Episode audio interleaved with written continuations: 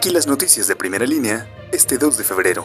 Con heridas en cabeza y golpes en varias partes del cuerpo, resultó una adulta tras ser embestida por una patrulla de tránsito municipal, esto en la avenida Reforma Sur y calle 3 Poniente Oriente. Solamente el 25% de las unidades pertenecientes a la Alianza de Autotransporte de Tehuacán y su región han cumplido con la verificación vehicular, pues el mantenimiento sigue siendo costoso. El Sistema de Información Económica de Banjico informó que de enero a diciembre de 2022, 202.934.672 dólares, producto de las remesas, fueron enviadas al municipio de Tehuacán. De cada 10 desapariciones registradas en Tehuacán, al menos 7 corresponden a mujeres, mientras que el resto son hombres, principalmente por el uso de plataformas digitales y comunicación con desconocidos. Primera línea. Periodismo ante todo.